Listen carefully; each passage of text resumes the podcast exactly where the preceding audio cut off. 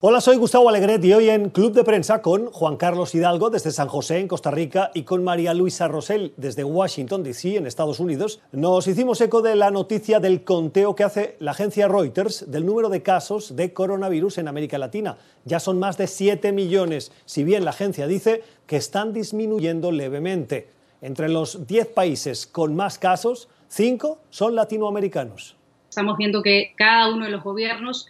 en diferentes casos, con la excepción de Brasil, por supuesto, en, América del Sur, han hecho grandes esfuerzos por implementar políticas de restricción muy severas, con confinamientos sumamente restrictivos y a pesar de eso no está funcionando por las características de la economía de nuestros países. Eh, economías informales, servicios de salud muy precarios y también, por supuesto, por la ausencia de material de protección para los eh, doctores y las enfermeras y también por supuesto, por las condiciones de vida y las carencias que tienen varias zonas, incluso urbanas en América del Sur. La carencia de agua, la falta de agua potable y la falta de un sistema de rastreo de los casos y para que tengan una estadística los gobiernos de cómo avanza en cada región, en cada país de América del Sur y del resto del continente el coronavirus, la falta también de pruebas de diagnóstico, pruebas moleculares que sean más certeras que las eh, serológicas. Otro factor muy importante es la gran prevalencia de una economía informal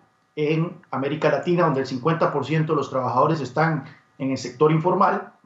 y por lo tanto muchos de ellos viven del día a día, no tienen una posibilidad de eh, quedarse en sus casas de manera indefinida, puesto que tienen que ganarse un sustento. El hecho también de que eh, grandes proporciones de la, población latinoamericana viven en barriadas, en donde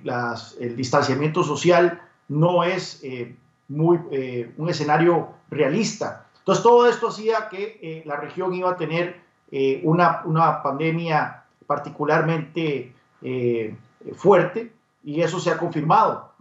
Ahora bien, es interesante porque estaba viendo las noticias de que Perú se confirmó como eh, uno, el país con la mayor tasa de muertes, por lo menos ah, oficialmente, eh, de COVID-19. Esta fue parte de la conversación que usted pudo escuchar en el programa Club de Prensa, que se emite cada día de lunes a viernes a las nueve y media de la mañana, hora de Ciudad de México y Quito, diez y media, hora de la costa este de Estados Unidos, en NTN 24.